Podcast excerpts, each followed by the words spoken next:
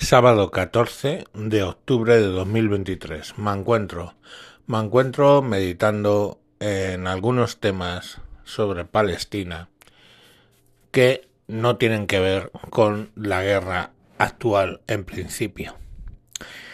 Todas estas reflexiones vienen de que ayer estaba viendo un vídeo de un canal que se llama Preguntas Incómodas, que lo lleva una venezolana, yo creo que está viviendo, vamos, que está viviendo fuera de Venezuela, pero no recuerdo ahora dónde, porque se ha cambiado varias veces, de hecho.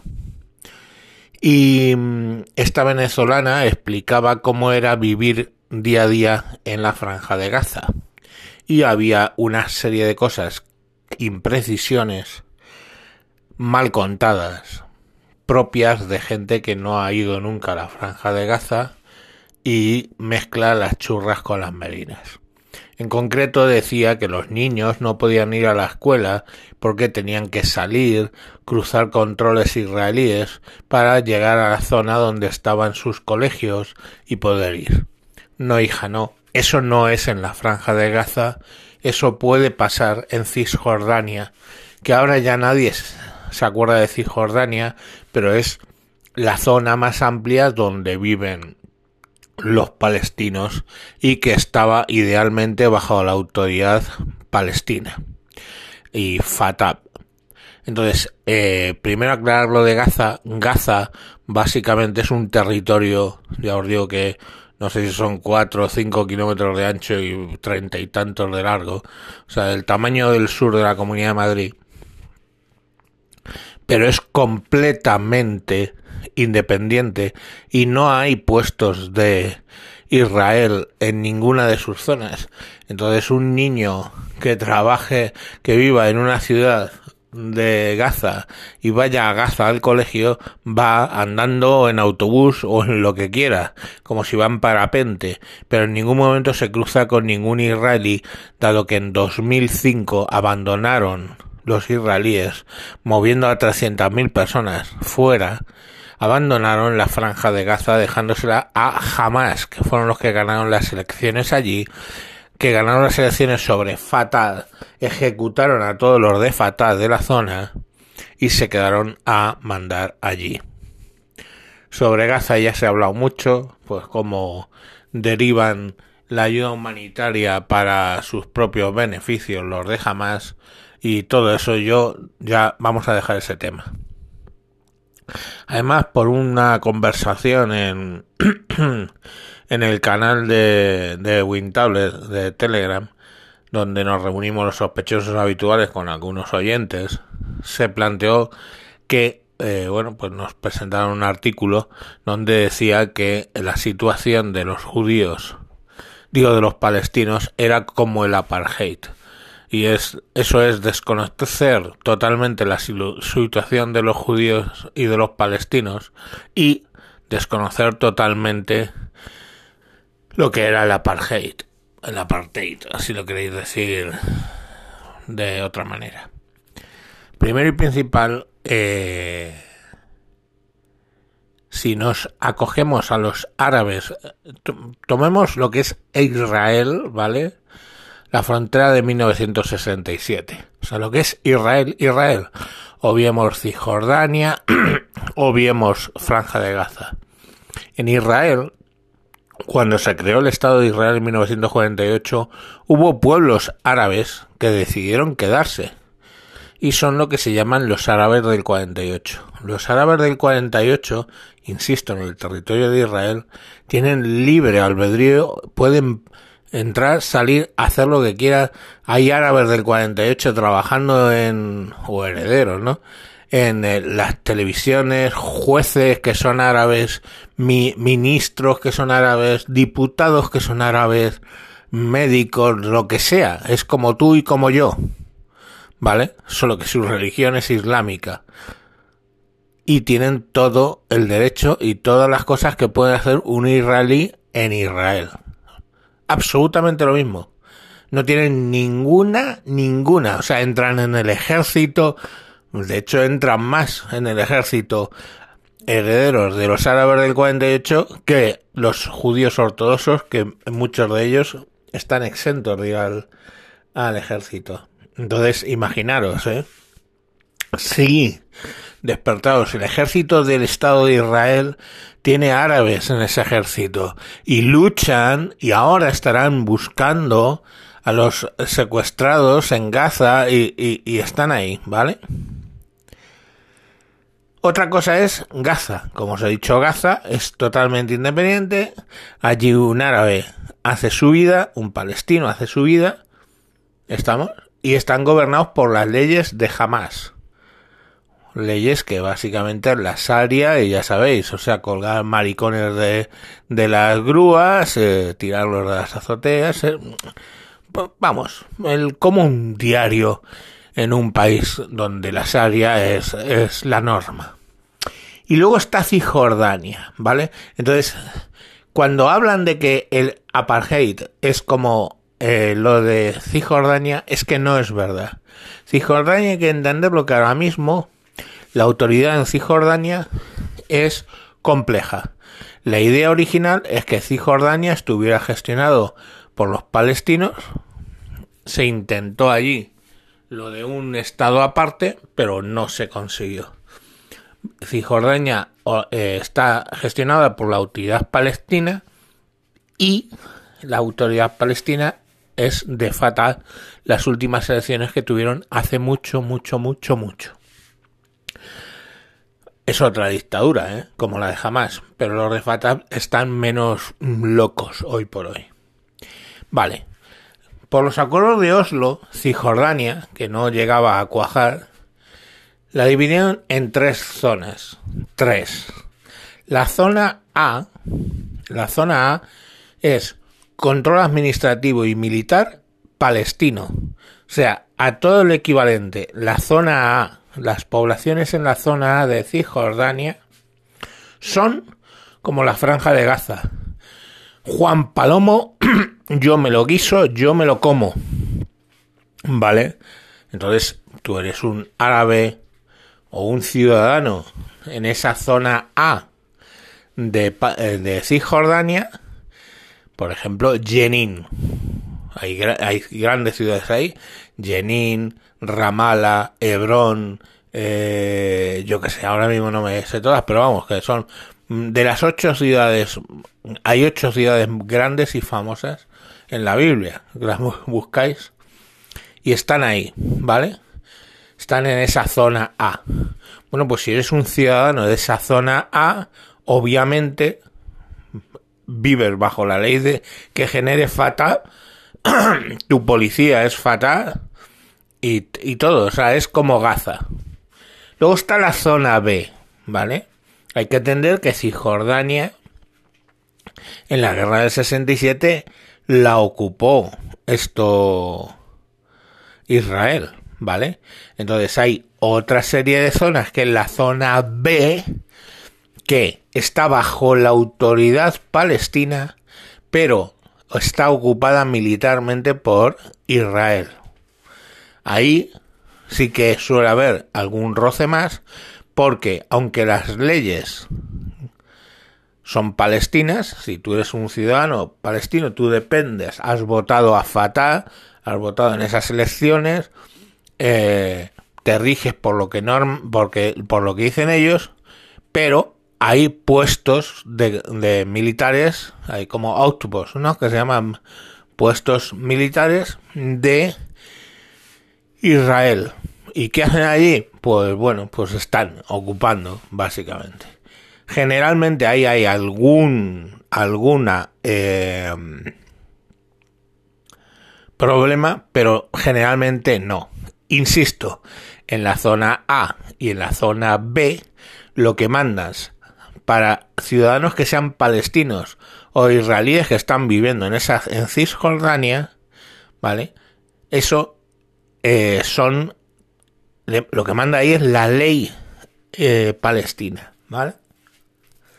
Y luego hay la zona C, que sería básicamente la que comprende el borde, digamos, pegado a Jordania, de todo lo de Cisjordania, hay una zona toda continua, que incluso llega a Jerusalén, que es la zona C, que es la zona que está ocupada ahí imperan las leyes judías, a todos los efectos es, lo llaman Samaria y Judea, los israelíes, a, esa zona de Cisjordania. Y ahí imperan las leyes judías y militarmente obviamente está ocupado. ¿Qué ocurre? Allí en esa zona hay como 320.000 palestinos y unos 380.000 judíos. ¿Vale? Y obviamente, pues está ocupado.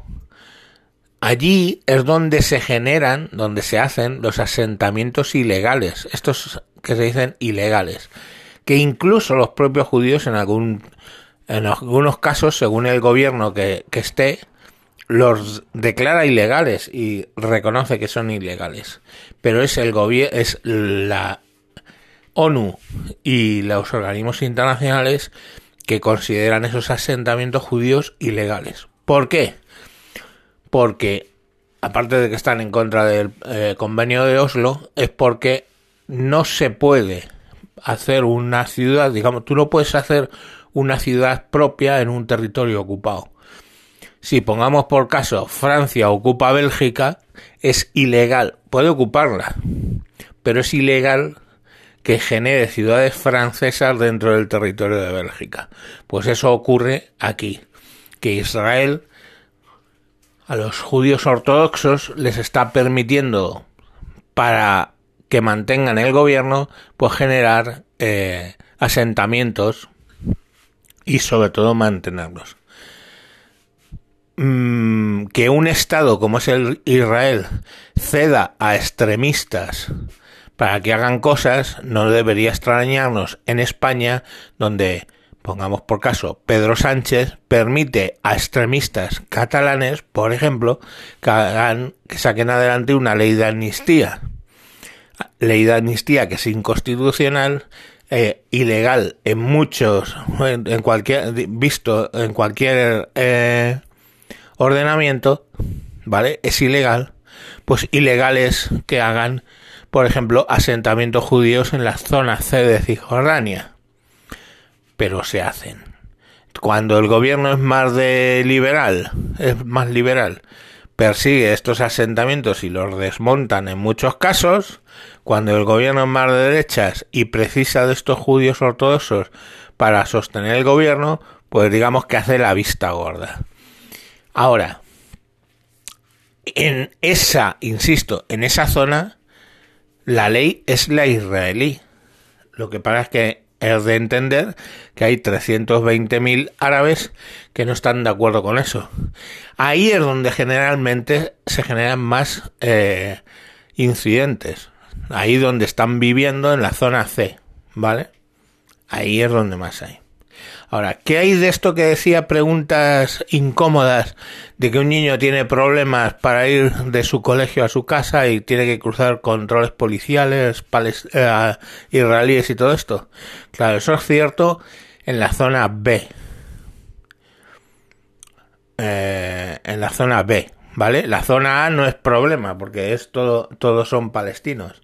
Pero en la zona B, que hay controles militares, está bajo control militar israelí, pero control palestino administrativo, pues está dividida en 156 o 165, no me acuerdo, zonas, ¿vale? No hay una continuidad geográfica.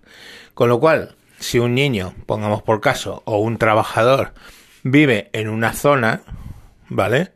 De esas zonas B y tiene que ir al colegio o al trabajo en otra zona de las zonas B, tiene que cruzar controles militares israelíes para ir de un sitio al otro.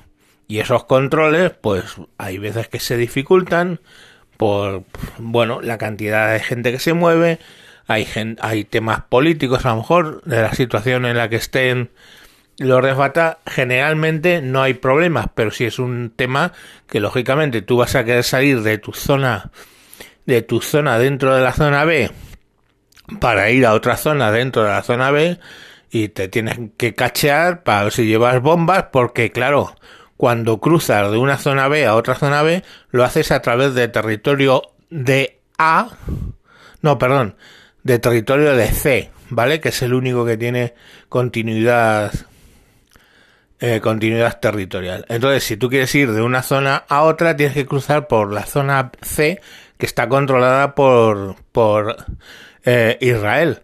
Entonces, lógicamente, pues te tienes que, eh, pues te tienen que cachear, etcétera, porque muchas veces ha ocurrido que van terroristas desde las zonas B o zonas A a la zona C para liarla. Entonces, bueno, pues ahí, ahí se chequeo. Eso dista mucho de eso que alguien me dijo en el canal de que a los árabes se le aplica una ley y a los israelíes otra. No. En la zona A los palestinos aplican la misma ley a todos. En la zona B los palestinos aplican la misma ley a todos. Y en la zona C los israelíes aplican la misma ley a todos. Árabes, árabes o israelíes pero en la misma ley. Ahora, ¿son equiparables los árabes del 48 a los árabes que viven en Cisjordania en la zona C? No.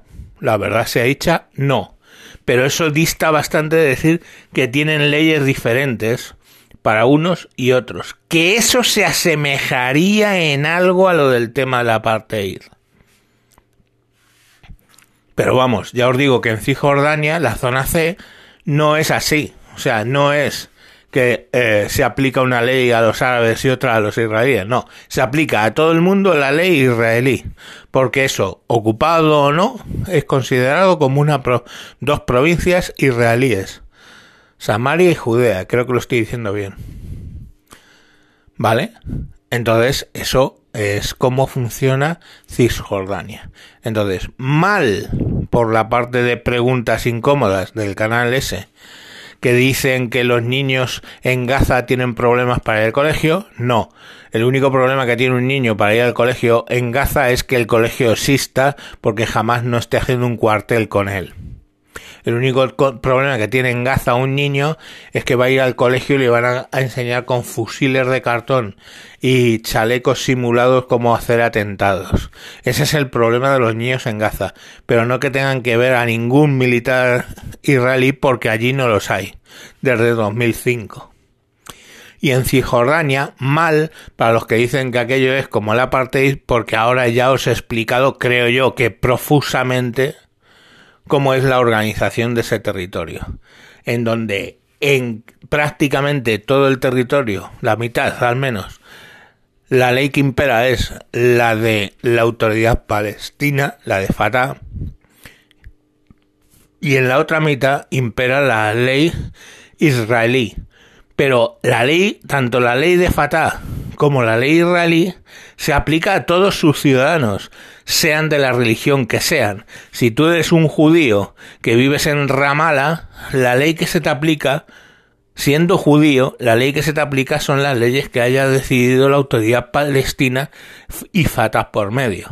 Y si tú eres un eh, árabe que está en la zona C de Cisjordania, la ley que se te aplica es la ley israelí ni más ni menos. Las leyes van en función del territorio, no van en función de la persona, porque si las leyes fueran en función de la persona, entonces sí sería un tema de apartheid, ¿vale? Y el apartheid no era solo el tema de las leyes, pero sí que era una consecuencia que ocurría.